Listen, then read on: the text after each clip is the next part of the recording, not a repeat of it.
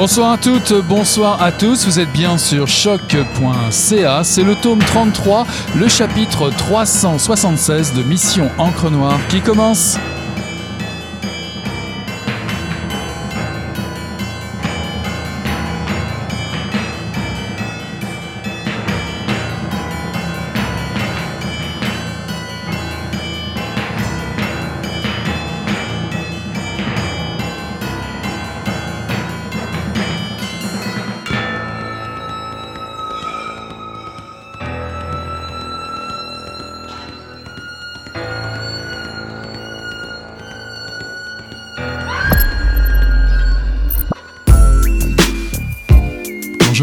Je vois juste moi.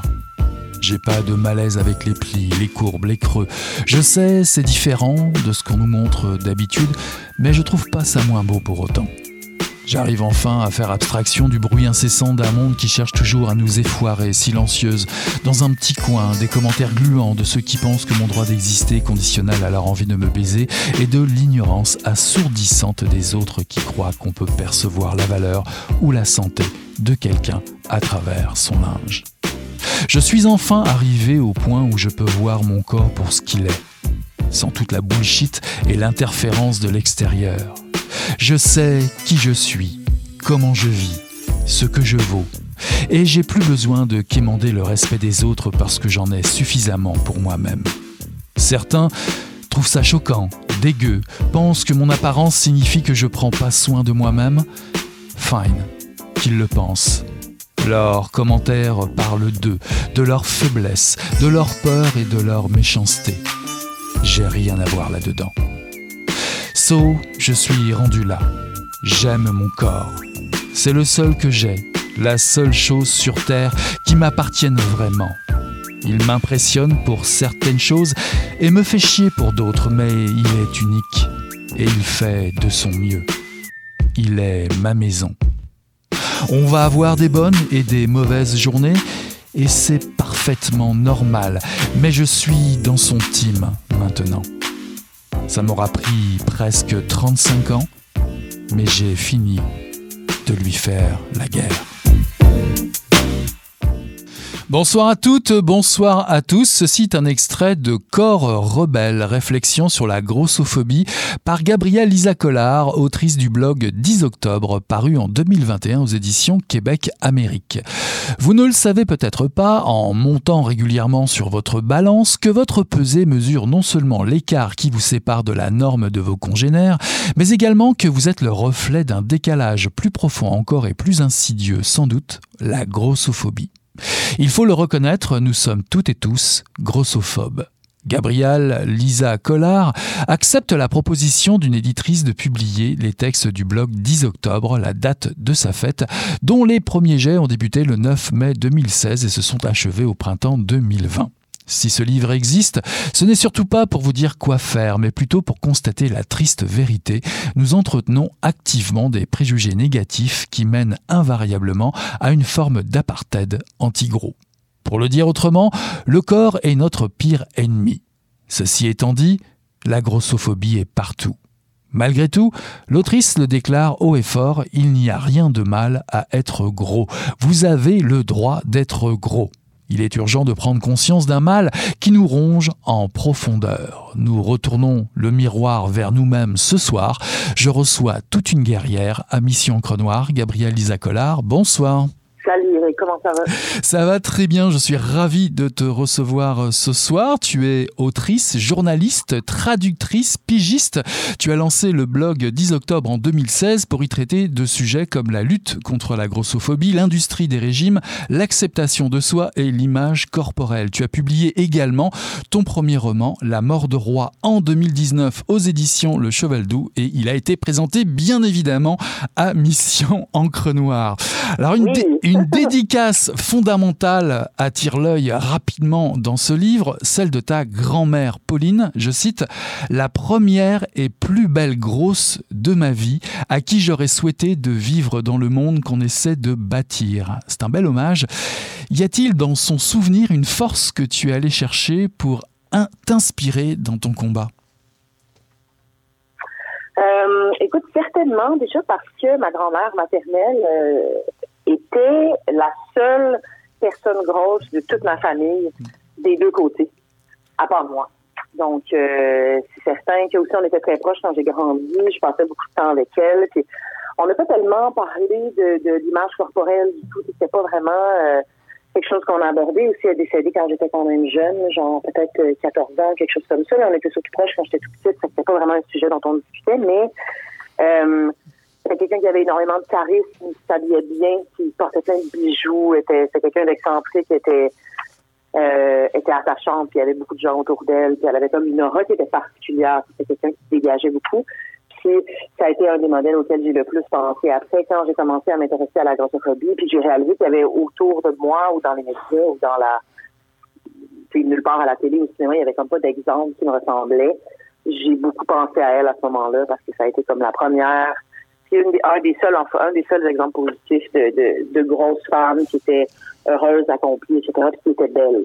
Elle est née en 1923, donc évidemment, tout ça, euh, elle a, vécu dans un monde qui est radicalement différent de celui d'aujourd'hui, puis je pense qu'elle l'a eu beaucoup plus difficile que moi, donc euh, j'essaie de, m'inspirer de ce que je pense qu'elle aurait pu être si, elle était née dans un monde qui l'avait pas, euh, qui l'avait pas autant. Mhm, j'aime ça. Ma grand-mère était belle. Ouais, c'est pas mal. Manal Drissi, euh, Manal Drissi, autrice, scénariste et chroniqueuse à Radio Canada. Tiens la, la, préface de, de, ton livre. Elle dit la lutte contre la grossophobie vous laisse rapidement démunis devant une hostilité radicale.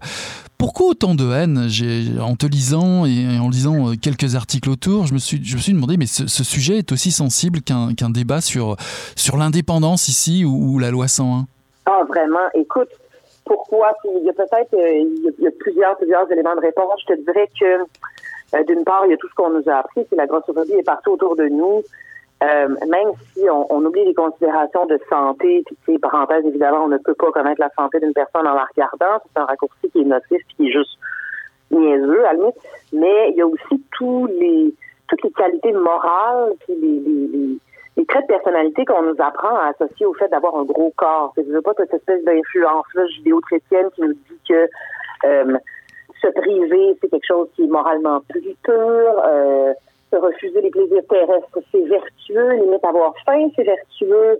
Euh, puis trop, trop manger ou trop profiter de la vie, c'est un péché. Puis c'est dommage parce qu'on réalise avec le recul que ces valeurs-là, qu'on a intégrées très profondément, même aujourd'hui, euh, nous ont été enseignées par des gens qui profitaient grassement de tout ce que nous, on prenait pas pour nous parce qu'ils gardaient pour se construire des genres de palaces en or, puis chier dans des toilettes en marbre pendant que les paysans de faim, mais comme ça reste qu'on nous a appris que ce qui était vertueux, c'est de se refuser tout, puis de rien, de pas profiter de la vie pour en profiter dans l'au-delà, ou whatever. Évidemment, c'est un calme, mais ça, même si cette influence-là n'est pas aussi marquée aujourd'hui, évidemment, je parle juste de la société comme québécoise moderne, parce que je peux pas vraiment, c'est ce que je connais, mais on a beaucoup intégré ça comme c'est devenu comme un système de valeurs. On pense qu'une bonne personne fait les bonnes choses, c'est-à-dire pas trop manger, euh, bien bouger, etc., va nécessairement être récompensé, en guillemets, avec le bon corps et aussi des guillemets autour de bon.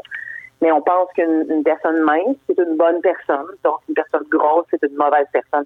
Ça, je pense pas que c'est aussi linéaire quand on, quand on réfléchit à ça, mais au, fond, c'est ça. C'est mm D'une part, il y a ça. C'est qu'on considère, la, la vaste majorité des gens pensent que euh, être gros, c'est un choix. Puis si on voulait arrêter d'être gros, on pourrait arrêter d'être gros, mais on est juste trop paresseux ou instant, peu importe le préjugé.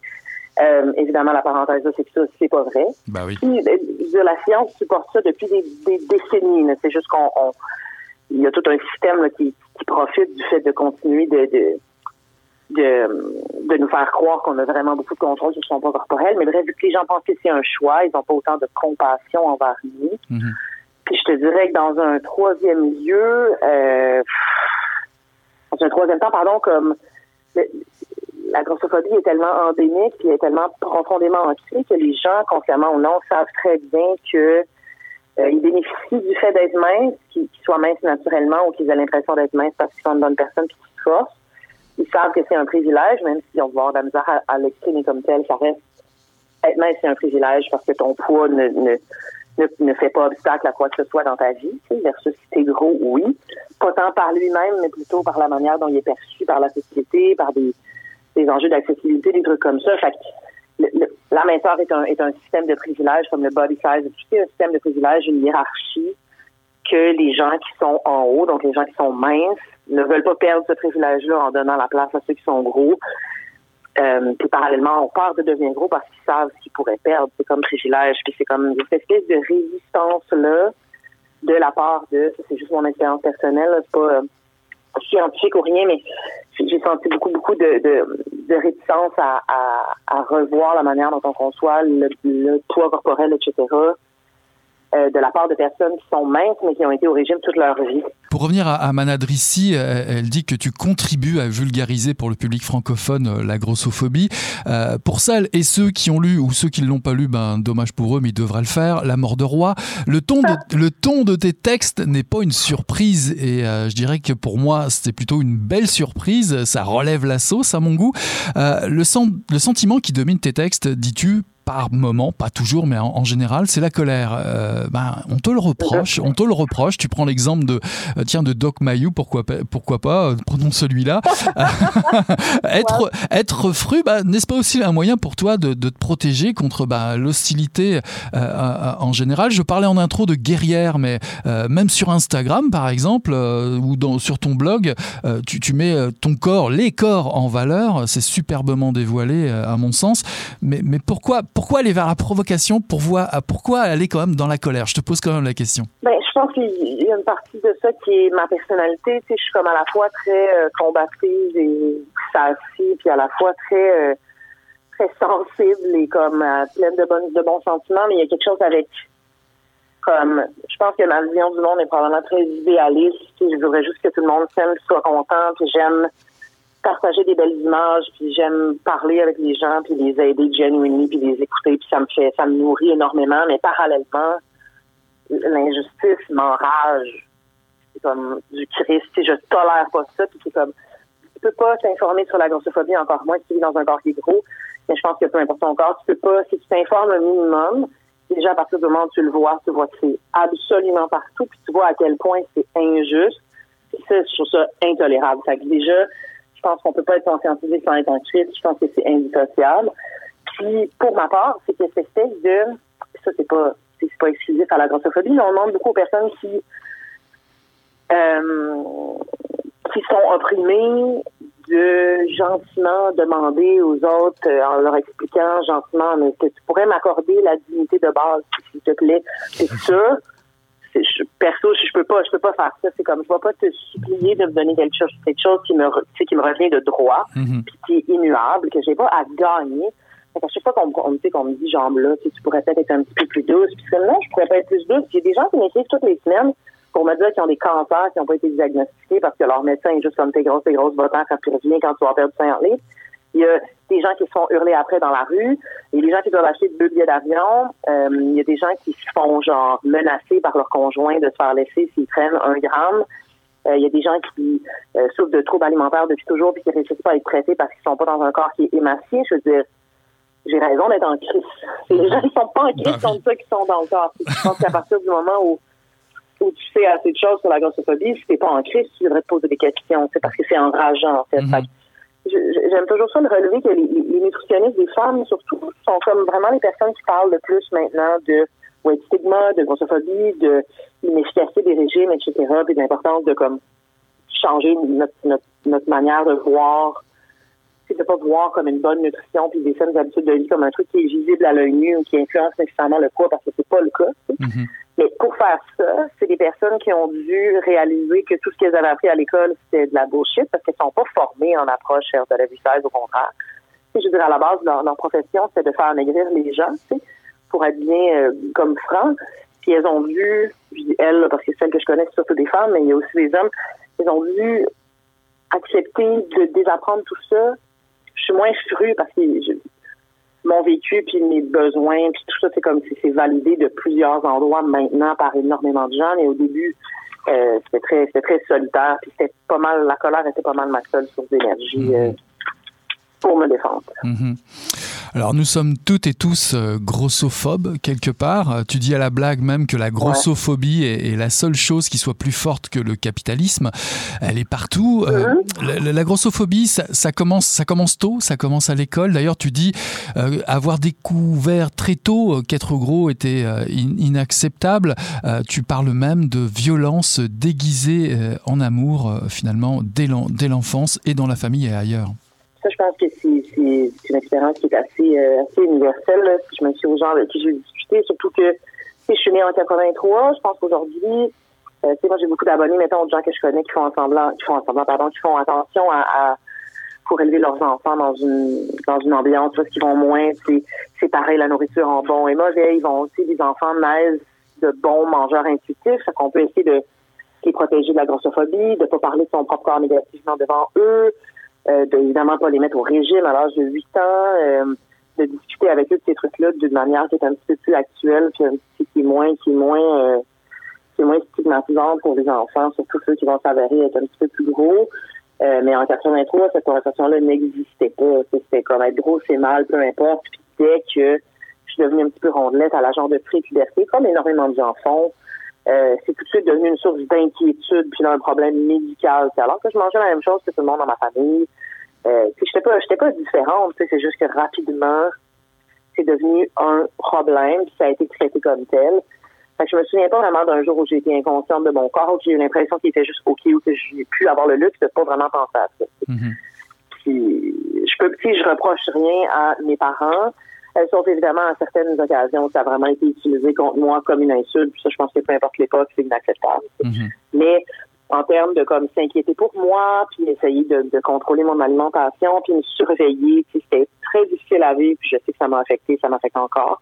Bah oui, il y a, il y a, il y a aussi, il y a aussi une partie du livre qui, qui m'a glacé parlant de violence, c'est tout l'aspect euh, grossophobie euh, médicale. Euh, il est non seulement difficile de, de, nos jours de trouver un médecin de famille, mais on ne devine même pas le défi que représente une visite dans un cabinet médical pour une personne qui a un surpoids. C'est difficilement acceptable à, à, la lecture, en tout cas, de, de, de, ton, de, de tes textes. C'est une triste réalité. S'il y a des, si, s'il y a des préjugés qui demeurent vraiment ancrés, c'est vraiment euh, chez les médecins. Euh, pourquoi d'abord et, il faut bien euh, admettre que aller chez le médecin relève d'un parcours du, combattant. Tu illustres ton propos par plusieurs témoignages. Alors pourquoi est-ce un, tel parcours du combattant?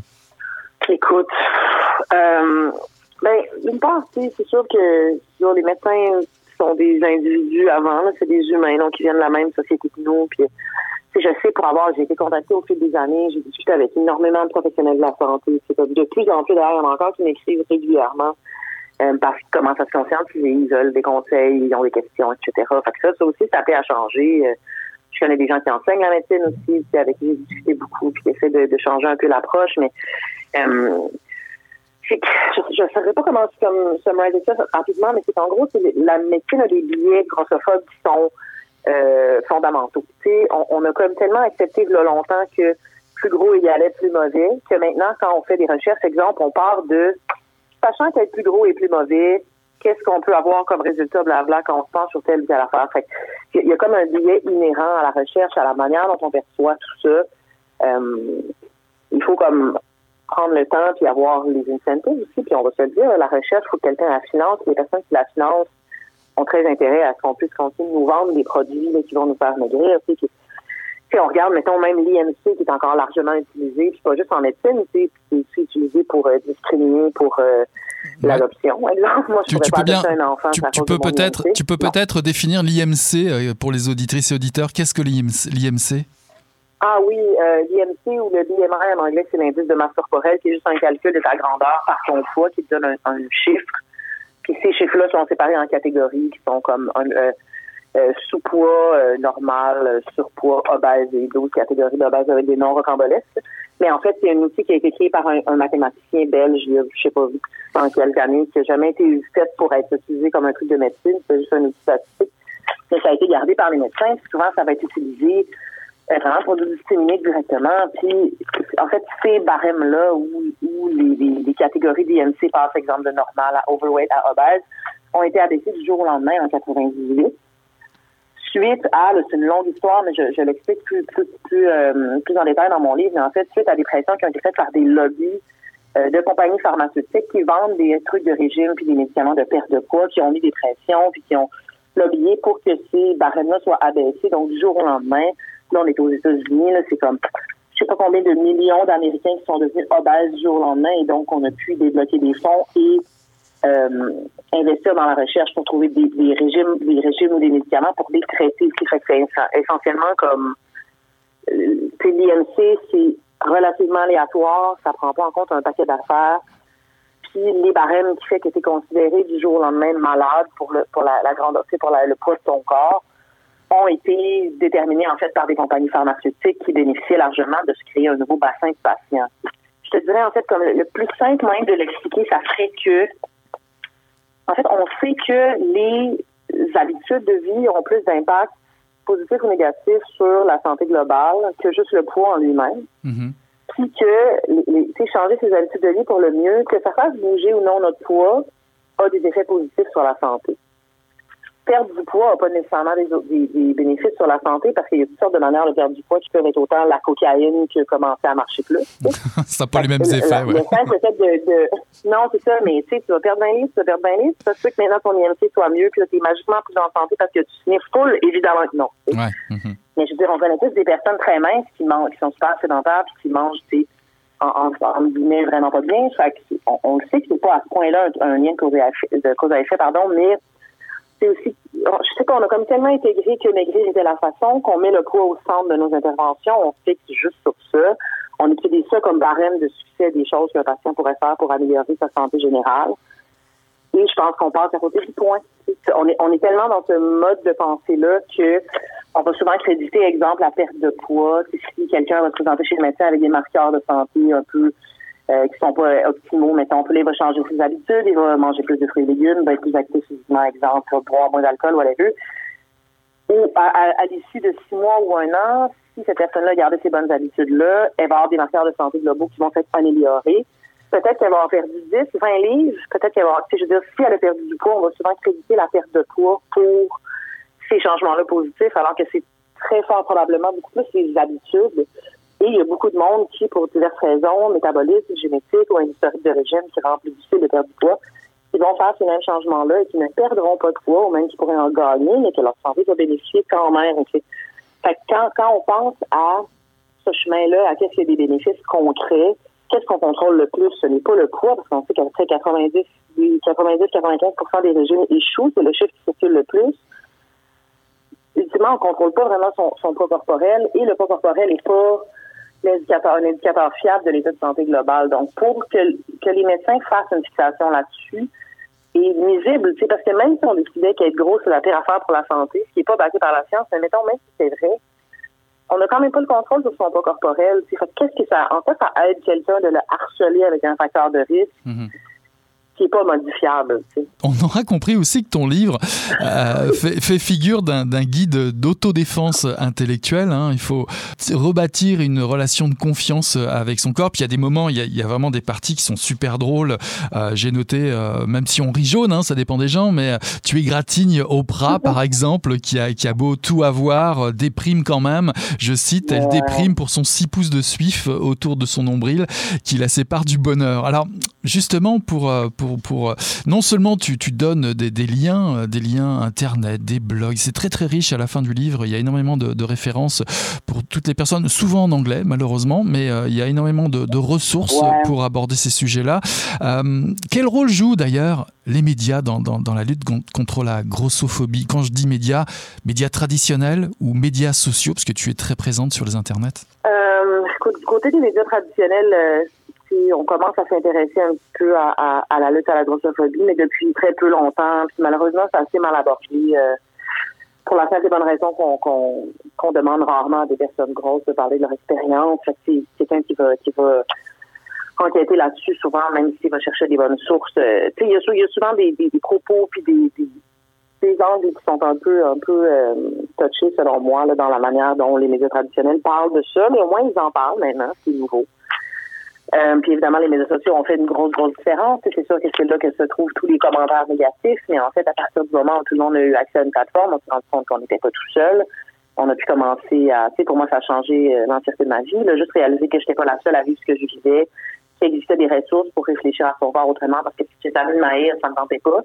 Euh, c'est très, très empowering de réaliser qu'on n'est pas tout seul, là, sans grande surprise. je pense que les médias sociaux et l'Internet ont joué une part énorme, parce que c'est là aussi que ce contenu-là circule, parce qu'il n'est pas tellement relayé par les médias traditionnels, parce que ça va être souvent par des blogs ou des gens qui font des faces et qui rendent leurs études euh, disponibles, des trucs comme ça. Fait je pense que euh, c'est vrai pour un paquet de personnes qui étaient sous-représentées. C'est tant qu'on devait attendre que les médias daignent nous donner une plateforme, puis on sait que c'est Mhm. Bah, tout ça, on le voit dans ton livre. Hein. De toute façon, je vois, euh, tu racontes aussi euh, toute l'histoire de Health at Every Size. Euh, à, c'est l'article de Lou Lauderbach en 1967. Tout ça, tu racontes tout ça dans ton livre. Mais là, on manque de temps, on ne pourra pas tout développer. Mais j'aimerais, j'aimerais bah quand même, j'aimerais quand même voir avec toi, pas avant, avant de te, quitter, c'est que je sais que tu es très influente sur les réseaux, Instagram notamment tu ne peux pas rester en dehors de la sphère publique bien longtemps, hein, même si 10, 10 octobre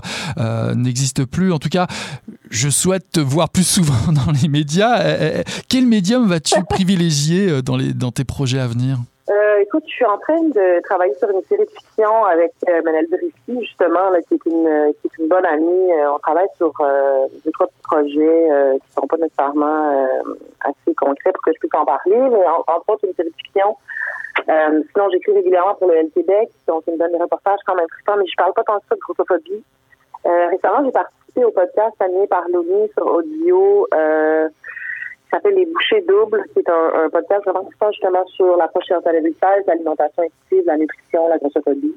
Euh, comme le rapport à l'alimentation euh, en général. C'était très cool. Tu as une sorte de lucidité fataliste en conclusion euh, dans, ton essai. Tu écris, je cite, Aucun ouvrage militant ne vieillit à la perfection. Je dois juste accepter que certains vont détester ce livre et que je risque moi-même de gringer en le lisant dans dix ans. N'est-ce pas le propre du livre engagé ou du livre militant d'être les deux pieds dans le moment présent? C'est fait pour avoir des réactions, non un, livre. Pourquoi autant de, fatalisme? Ben, En fait, c'est pas tant du fatalisme que une espèce d'optimisme bizarre parce que si, si, si, si je cringe en lisant des anciens textes, c'est que j'ai évolué dans ma réflexion, c'est que j'ai évolué dans comme mon dans mon j'ai cheminé dans, dans, ces questions-là. je pense que c'est une très bonne chose. C'est juste que d'un point de vue comme égo euh, personnel, c'est plate de savoir qu'est-ce que j'écris maintenant que je suis comme ah tellement woke, j'ai réfléchi à tous les aspects de cette question, je suis tellement affranchie. Puis là, j'en ai ça dans 10 ans, puis il y a full de trucs grossophobes bizarres, puis d'angles morts, puis tout ça, comme j'en ai dans mes premiers textes dans le blog, tu sais, où est-ce que, tu sais, j'avais des textes, euh, j'avais des textes où je disais que euh, on devrait pas parler aux enfants de combien ils étaient gros puis scary parce que moi j'étais pas si grosse que ça quand j'étais petite. Puis là à force de me faire dire que j'étais grosse je suis devenue ultra grosse. Puis le sous-texte c'est genre pas à vos enfants qui sont gros et dégueux parce que sinon ils vont devenir gros et dégueux. Puis avec le recul c'est terrible chose à dire. C'est super rochant mm-hmm. mais c'est que j'ai cheminé beaucoup là-dedans. Je pense que c'est juste d'accepter que ces sentiments-là puis ces réflexions-là sont valées dans un point dans le temps mais par définition une, une, une lutte sociale doit progresser, elle doit se transformer constamment, sinon immanquablement un point est plus à l'image de, des gens. Fait je pense que c'est une bonne chose, pas tant fataliste que c'est un point de vue égaux. J'aimerais ça pas être dans eux et avoir honte de mes propres écrits, mais en fait, j'espère que ça va être le cas parce que ça va vouloir dire qu'on est rendu vraiment plus loin. Tu termines par ces mots euh, on lâche pas. Ben non, on ne lâche pas. L'existence même de ton livre montre bien qu'il reste beaucoup de chemin à parcourir pour lutter contre les préjugés et la grossophobie. En tout cas, voilà un livre essentiel, coup de poing et salvateur à lire euh, de toute urgence. Corps rebelle, réflexion sur la grossophobie par Gabrielle Lisa autrice du blog 10 octobre, paru en 2021, aux éditions Québec Amérique. Merci infiniment, Gabriel, pour ta visite à Mission Encre Noire.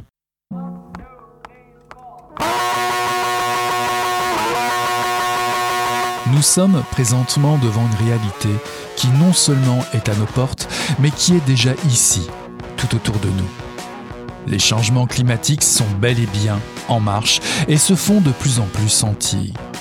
Même qu'en 2021, les peuples autochtones du Québec et d'ailleurs dans le monde ont plus que jamais remarqué un nombre vertigineux de changements du climat et du territoire qui rendent la lutte au réchauffement planétaire encore plus urgente et primordiale. On parle de morts inexpliquées de poissons dans les lacs et les rivières, du non-retour de certaines fleurs et plantes, de la fonte complète du pergélisol ou de la première pluie sur le mont le plus haut du Groenland, pour ne nommer que quelques exemples. Dans les dernières décennies, nous ne cessons de dépasser nos propres records de chaleur. Mettre de l'avant la lutte contre les changements climatiques est essentiel. L'une des leçons, je crois, que la pandémie de Covid-19 aura tenté de nous apporter, c'est que le futur est appelé à changer constamment. Et nous devons, plus que jamais, en prendre conscience. Alors, en appréhendant un futur houleux en termes de climat, comment se préparer? Ceci est un extrait de Ce qui nous lie, l'indépendance pour l'environnement et nos cultures, un collectif d'autoristes paru en 2021 aux éditions Éco-Société sous la direction éditoriale de Sol Zanetti, avec des textes de Natacha Canapé-Fontaine, Catherine Dorion, Andrés Fontesilla, Ruba Gazal, Christine Labrie, Alexandre Leduc, Émilise Lessard-Terrien, Vincent Marissal, Manon Massé, Gabriel Nadeau-Dubois et Michael Oté-Ries. L'ensemble du corps des députés de Québec solidaire au complet se prête à un exercice de pré-campagne électorale. Chacun, chacune réaffirme dans de très courts textes leur adhésion au projet indépendantiste. Comme le souligne Natacha Canapé-Fontaine en avant-propos, il y a urgence à se rassembler derrière un projet d'envergure, un projet commun tourné vers l'écologie, les cultures et la solidarité pour ralentir les effets des changements changement climatique. 25 ans après le référendum de 1995, faire du Québec un pays n'est pas un slogan, mais bien un appel au dépassement collectif vers un projet de société porteur d'espoir pour un plus grand nombre de personnes et qui aura l'ambition de rassembler tous les peuples ainsi que toutes les cultures présentes sur le territoire québécois avec les peuples autochtones. Il est temps de faire l'histoire et non de la subir. Il est temps de rêver, comme l'écrit notre invité. J'accueille Sol Zanetti ce soir à Mission Encre Noire. Bonsoir, monsieur le député. Ah, vous avez euh, enseigné la philosophie au collégial de, 2007 à 2018. Euh, vous vous êtes impliqué dans le collectif des professeurs contre la hausse lors du printemps 2012. Vous avez été chef d'option nationale de 2013 à 2017. Depuis la fusion avec euh, Québec solidaire, vous avez été élu dans la circonscription de Jean Lesage lors des élections générales de 2018. Vous avez dirigé en 2015 l'ouvrage collectif Le livre qui fait dire oui. Il est temps de rêver. De quel rêve a-t-il été question pour envisager la conception de ce livre? Ben, En fait, euh, le rêve, pour moi, le rêve politique, c'est euh, d'envisager notre avenir dans euh, au-delà de, ce que les gens considèrent comme étant possible, parce qu'on sait que ce qu'une époque considère possible, c'est quelque chose qui est toujours en évolution tout ce que l'humanité fait comme progrès commence par être une, époque impossible. Donc, ça veut dire pas juste proposer des choses que, euh, qui sont dans l'air du temps, mais aussi proposer des choses qui, euh, qui sont bonnes, évidemment, euh, mais qui, qui sont qui semblent des fois inatteignables, mais qu'on peut atteindre. Puis donc aussi, ben, c'est la question de c'est rêver d'un pays, d'un pays de peuple souverain. Et je dis peuple souverain au pluriel, plusieurs peuples, euh, tous souverains, parce que c'est un projet qui concerne le peuple québécois, bien sûr, mais aussi les peuples autochtones du Québec, qui ont bien besoin de souveraineté, comme tous les peuples du monde d'ailleurs. Alors, c'est euh, une invitation finalement à, imaginer notre avenir dans l'horizon d'un pays fondé pour la première fois euh, avec les peuples autochtones et non à leurs dépens et de faire un pays finalement démocratique où les, les citoyens citoyennes ont le pouvoir de, modeler finalement leur avenir, de protéger leur environnement, de réduire les inégalités de richesse euh, et de, de, faire face finalement aux grands défis du 21e siècle. Mhm. Alors clairement, à quelques mois d'élections euh, provinciales décisives hein, pour la, pour l'avenir du Québec, les dix députés élus de Québec solidaire se retrouvent sous votre direction, plus Natacha Canapé-Fontaine, autrice euh, Inou bien connue, euh, originaire de Pessamit sur la côte nord, et Michael Oteriès, qui est Ilnou, qui est actuellement co-responsable de la Commission nationale autochtone à Québec solidaire. Pourquoi avoir choisi ces autrices et ces auteurs en particulier Qu'est-ce qui vous lie justement? Hmm. ben, Ce qui nous lie, euh, euh, c'est finalement ce, projet souverainiste, ce projet de pays, puis en même temps, c'est les valeurs qui viennent avec de protection du territoire, de réduction des inégalités de, de richesse, de justice sociale, de féminisme euh, et, et, tout ça. Puis de ce, qui, euh, je trouvais ça intéressant qu'on le fasse ensemble parce que je me suis dit bon là, le caucus solidaire a 10 députés le jour où il en aura 30 euh, ou 60, on ne pourra pas faire des livres communs. Ça va être trop compliqué. Alors je me dis, c'est comme le moment où jamais où on peut vraiment euh, mettre dans un livre quelque part là euh, notre vision de l'indépendance qui nous motive, puis pourquoi on estime que c'est non seulement actuel mais urgent. Et c'était pour moi évidemment absolument essentiel qu'on ait des auteurs autochtones dans ce livre-là parce que ben, c'est des gens qui militent avec nous finalement de toute manière et qui euh, qui, qui, partagent cet idéal-là, puis qui font voir aussi que la souveraineté, c'est quelque chose de beaucoup plus large qu'un projet précis du peuple québécois à une certaine époque. La souveraineté, c'est quelque chose que, que tous les peuples du monde recherchent. Euh, en ce moment, les, les, Chiliens qui font une assemblée constituante recherchent la souveraineté populaire. Mm-hmm. Et euh, les Autochtones euh, tentent de cheminer le plus possible vers la souveraineté aussi depuis des décennies. Simplement, c'est difficile de faire ça dans un cadre politique colonial. Donc, nous, ce qu'on s'est dit, c'est il faut il faut sortir, il faut faire éclater ce cadre colonial-là et finalement refaire le système politique dans lequel on est. Puis, pour la première fois, il faut le faire ensemble parce que les Autochtones, évidemment, ont toujours été mis à l'écart de ça. Ça s'est fait à leur dépens.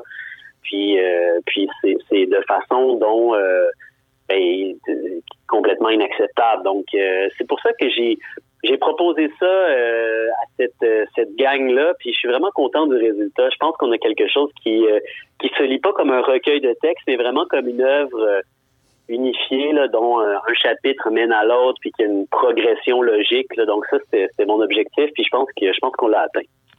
L'autre grand axe du livre, ce sont nos cultures. C'est vaste hein, comme, thème. De, quoi s'agit-il, euh, nos cultures? Qu'est-ce que ça englobe?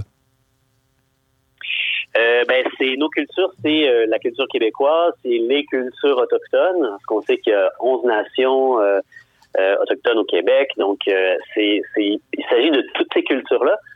Et euh, l'idée, c'est euh, c'est ça, c'est d'envisager ça comme un projet commun, un projet qui est euh, plurinational finalement, et qui, qui en donnant de la souveraineté à tout le monde, protège la culture. Pourquoi? Parce que la culture, c'est ce qu'on fait. Bon, et là, je veux on pourrait avoir une longue discussion de plusieurs heures sur la définition de la culture. Là, je vais essayer d'être vraiment très synthétique, mais la culture d'un peuple, c'est ce qu'un peuple fait. Puis quand euh, il n'a pas euh, en, main les leviers politiques et économiques pour dessiner vraiment de sa destinée, ben, ce qu'il finit par faire euh, lui ressemble moins.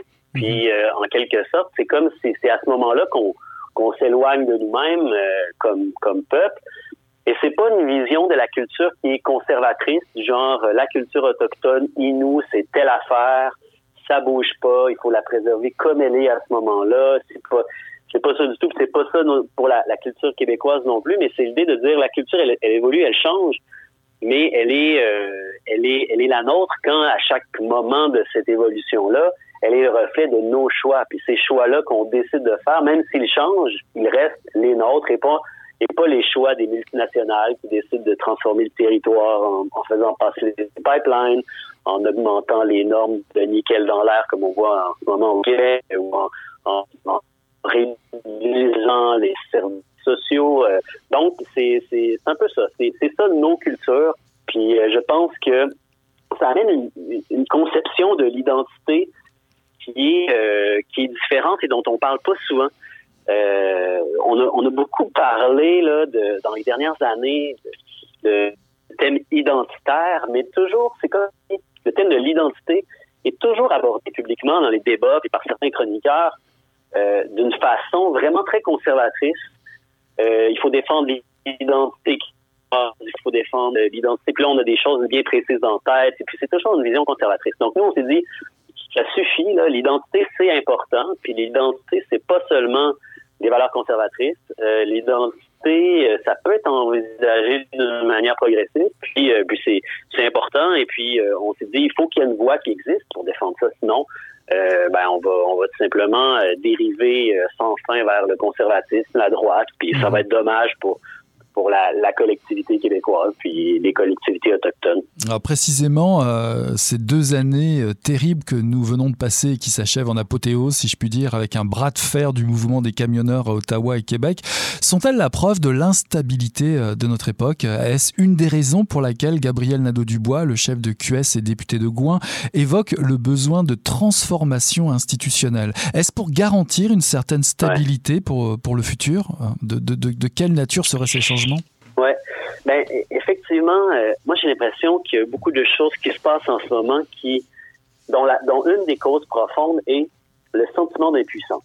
Mm-hmm. Le sentiment d'impuissance des citoyens face euh, au gouvernement, aux institutions et tout ça. Imaginez même, je veux dire, moi, je suis député à l'Assemblée nationale là, dans l'opposition, puis je nous trouve impuissants. Dans le système politique dans lequel on est, vraiment euh, un, un, système extrêmement centralisé, très peu de contre-pouvoirs, très peu de place à l'initiative citoyenne, euh, très peu de place aux voies scientifiques aussi en matière d'environnement. Donc, toutes ces choses-là, là, il y a un cadre qui est vraiment contre nous et, il y a des limites à ce qu'on peut faire à l'intérieur de ce cadre-là. Il faut toujours se battre, aller le plus loin, etc. Mais je pense qu'on est à une époque où on ne peut plus faire l'économie de changer le système. Et et c'est un, ça c'est une, une pensée, je dirais, qui est, oui, la nôtre ici en tant que souverainiste québécois, mais c'est une pensée qui a des échos un peu partout dans le monde. Moi, quand j'entends, par exemple, en France, euh, Jean-Luc Mélenchon parler de, sixième république puis de faire une assemblée constituante, quand je vois les Chiliens faire une assemblée constituante en ce moment, puis ils sont sous un gouvernement de gauche en plus, et puis la présidente de l'assemblée constituante était une femme autochtone, il y a un il y a vraiment, je, je sens, moi, une parenté avec plusieurs peuples dans le monde qui, qui disent ça suffit, là, être dépossédé de nos territoires, de nos institutions. Il faut redonner le pouvoir politique au peuple. Puis euh, ça presse, c'est urgent. Et c'est vraiment c'est vraiment dans cette lignée-là qu'on se place. Mhm. Alors autant le printemps 2012 euh, euh, a, agi comme, je dirais, a, envoyé des signaux avant-coureurs de l'émergence de d'acteurs et d'actrices actuelles de, de, de, dans la jeunesse du, de mouvements politiques aujourd'hui, en tout cas d'acteurs et d'actrices à Québec solidaire notamment. Autant aujourd'hui, on a l'impression qu'il y a tout un mouvement conservateur qui émerge de la plupart des problématiques qui, euh, qui, qui qui éclate. Le mouvement indépendantiste dans ce livre est bien clair. Le mouvement indépendantiste est un mouvement de gauche, féministe, inclusif et qui prône une économie au service du commun. Alors comment, comment euh, motiver suffisamment les jeunes générations aujourd'hui à appuyer, comprendre la nécessité d'un mouvement indépendant? Je pense qu'en ayant une réflexion sur le système dans lequel on est. C'est-à-dire qu'il faut, puis ça, je pense que Gabriel euh, Nadeau-Dubois le, l'explique bien dans son introduction. Il dit c'est comme si on veut changer le monde, mais euh, il faut qu'on pousse notre réflexion jusqu'à jusqu'au système politique dans lequel on est parce qu'on a besoin aussi de changer le système pour changer le monde, pour sauver la planète, pour réduire les inégalités. Euh, on ne peut pas faire l'économie de ça. Moi, ce que, ce que je pense qui va euh, ramener la jeunesse de gauche vers la souveraineté, il y en a déjà, il y en a beaucoup qui y sont, mais il y en a beaucoup qui se politisent sur des enjeux qui sont pas normalement la souveraineté, mais la souveraineté de résultat. Ben, c'est de dire, c'est de faire le lien, de réfléchir sur nos institutions, euh, à quel point euh, c'est c'est un héritage colonial qu'on a. Les, règles du jeu ont été fixées au moment où le Québec, euh, le Canada était une colonie britannique. puis ces règles du jeu-là favorisent encore aujourd'hui, pas nécessairement l'Angleterre, mais favorise les multinationales qui exploitent le territoire, qui sont souvent même plus nécessairement des compagnies qui sont même canadiennes ou québécoises et qui, qui, qui n'ont rien à faire de ce territoire-là, qui ne l'aiment pas et, qui le détruisent. Puis si on veut le protéger, l'aimer, puis, puis tout ça, le, préserver, alors faut vraiment changer de système. Mhm. Vous dites, euh, il nous faut un changement de régime. Alexandre Leduc, député de d'Hochelaga Maisonneuve, ajoute, il faut sortir des griffes d'un pouvoir central écrasant casser le moule. Quelle serait la structure d'un cadre politique indépendant? Comment euh, se composerait une nouvelle assemblée constituante? Y aura-t-il plus de place pour les femmes, les minorités, les différentes classes sociales? Qui constituera ce Québec? Mhm. Alors, l'Assemblée constituante, c'est une assemblée qu'on met sur place uniquement pour la rédaction de la Constitution. Donc, euh, puis une fois que la Constitution est mise en place, ben là, ça, c'est les nouvelles règles du jeu que le peuple aura choisies. Euh, pour nous, sur l'Assemblée constituante, il faut qu'elle soit citoyenne, c'est-à-dire que elle, elle est une, il y a une représentation sur cette assemblée-là de, de, de l'ensemble du peuple québécois, puis euh, euh de toutes les euh, de toutes les minorités, de, de, tous les groupes, de toutes les. Il faut qu'il y ait des gens des régions, des gens des villes, des gens de tous les âges, évidemment la parité homme-femme, des gens de différentes classes économiques, des gens de différentes origines euh, ethniques, linguistiques aussi, de, des, des, gens de tous les peuples du Québec. Et autour de ça, il faut qu'ils ils fassent essentiellement le système politique dont ils ont besoin.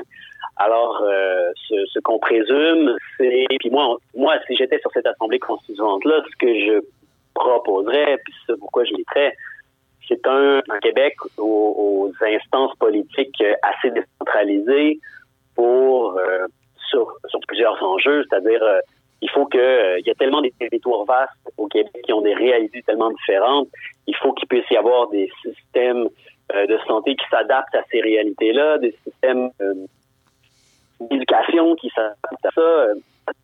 Il faut que le, le, le, peuple ait des pouvoirs, par exemple, initiative populaire de, de, de refuser certains projets qui nuisent à l'environnement ou à la qualité de santé des gens. Donc, il faut mettre des leviers politiques directs entre les mains des gens. Euh, je pense qu'à 8 millions, il faut que ça demeure un système représentatif. Là, on parle pas d'une démocratie euh, directe, euh, disons, euh, antique, mais des certains mécanismes qui font qu'à un moment donné, le gouvernement, quand il va dans la mauvaise direction, ben, le peuple peut ne pas attendre à la, prochaine élection avant d'obtenir satisfaction. Il peut avoir des leviers pour dire, voici, on va faire telle chose qui est en ce moment impossible dans le système politique dans lequel on est. Mmh. Alors cette autodétermination passe également par l'enseignement d'une vraie histoire, d'une vraie histoire de nos rapports avec les, les premiers peuples. Michael Oteriès précise mmh. que tous les peuples devraient pouvoir se gérer par eux-mêmes. Euh, on peut rappeler évidemment euh, l'épisode sordide de, de, de, la découverte de charniers près d'anciens euh, pensionnats mmh. qui illustre l'urgence de, besoin de changement de mentalité.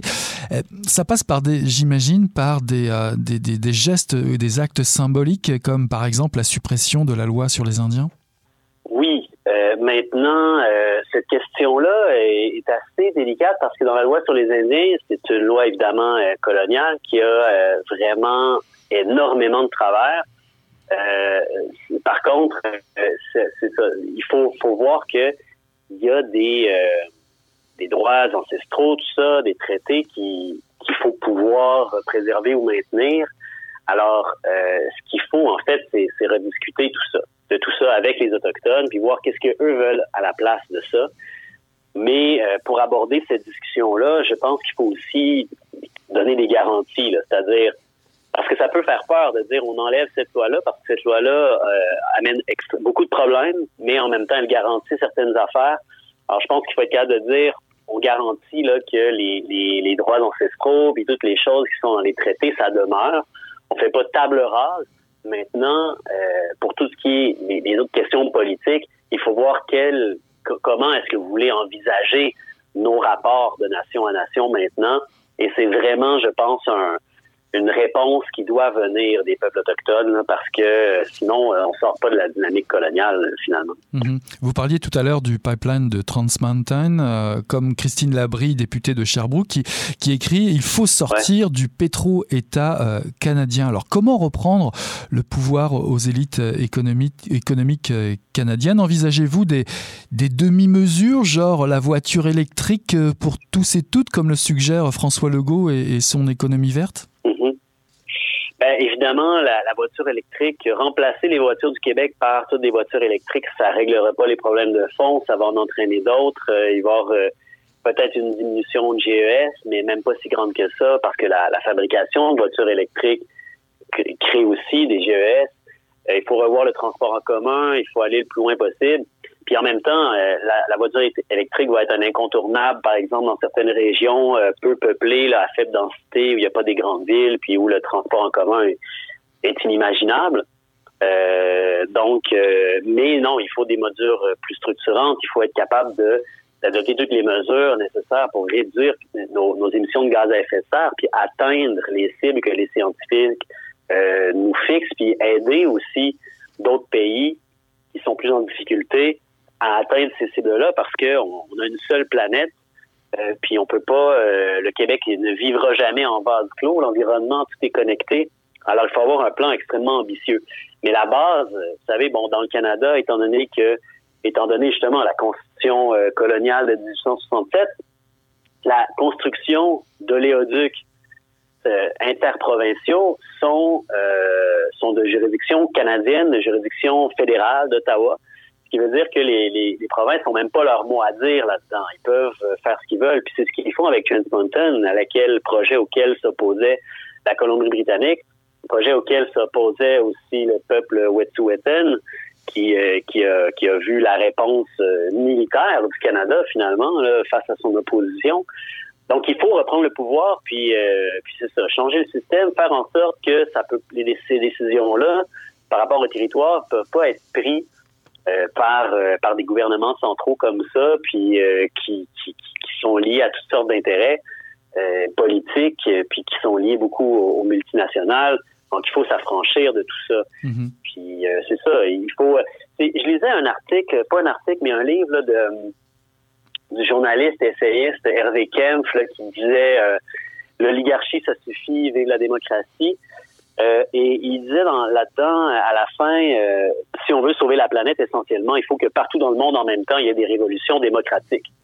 Parce que en ce moment, ce sont les multinationales qui détruisent la planète et il, les peuples n'ont pas toujours le pouvoir de protéger leur propre habitat, leur propre territoire, et c'est ça qu'il faut qu'ils changent au début si on veut y arriver. Alors moi, je partage cette analyse-là, puis c'est quelque chose qu'on doit appliquer au Canada euh, et au Québec le plus rapidement possible.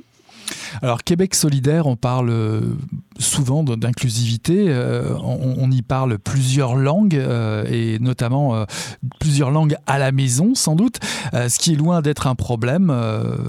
le souligne Ruba Gazal, la députée de, Mercier.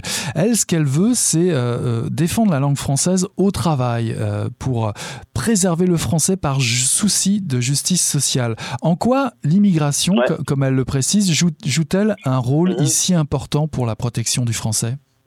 Souvent, euh, ben c'est deux questions, mais ben c'est parce que euh, il faut que, en fait, il y ait une, comment dire, un accueil des néo-québécois, néo-québécoises euh, dans la communauté francophone parce que c'est c'est beaucoup dans la croissance démographique du Québec est beaucoup liée à l'immigration. Alors c'est vraiment important. Puis moi j'ai entendu tellement d'histoires d'immigrants qui arrivent au Québec, puis qui viennent de pays francophones, qui sont des pays africains ou d'ailleurs dans le monde, puis qui disent, euh, euh, tu sais, on m'a dit au Québec, il faut parler français, puis là j'arrive ici, puis je suis pas capable de trouver un emploi si je parle pas anglais. Alors euh, ça, c'est ça crée une injustice. tous ces, ces, ces, emplois, en particulier à Montréal, qui de plus en plus, sans raison, exigent la maîtrise de l'anglais, ça crée une injustice sociale, une injustice économique.